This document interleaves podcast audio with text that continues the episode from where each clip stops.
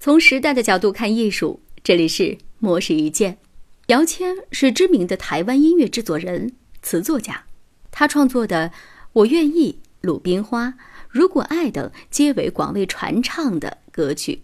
与此同时，他也是一个有三十多年收藏历史的艺术收藏家。他在接受媒体采访的时候，就分享了自己对于收藏的定义与理解。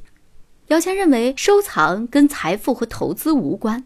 更多的是关于自己的生活存在价值，乃至于对于人生的一些对照和感想的总和所形成的表象，也是当你看到一个作品，发现它跟你的思考正好相接近，从而结下了一种缘分。他也表示不要害怕收藏年轻艺术家的作品，只要他们的作品和你的品味、阅读以及思考相近，不妨买下来收藏。